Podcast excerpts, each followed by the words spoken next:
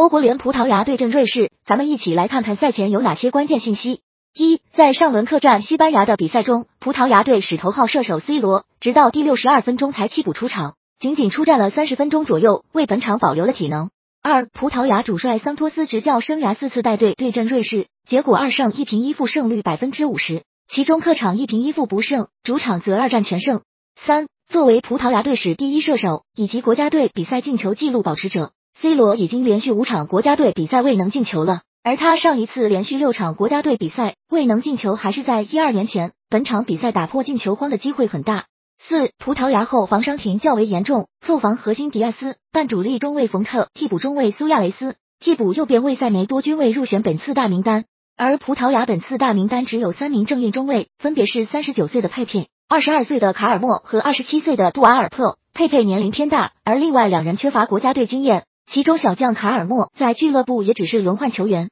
球队上一场的首发中卫是佩佩和佩雷拉，三十九岁的佩佩难以应付密集赛程，佩雷拉则是中场客串，赛程密集下球队后防隐患会被放大。五，在上场比赛中，瑞士队中前场进行了一定轮换，首发前锋奥卡福尔、中场索乌和巴尔加斯均不是主力，而向中场沙奇里、祖贝尔、前锋塞费罗维奇等中前场核心都是替补出场。沙奇里和塞费罗维奇是瑞士现役第一射手和第二射手。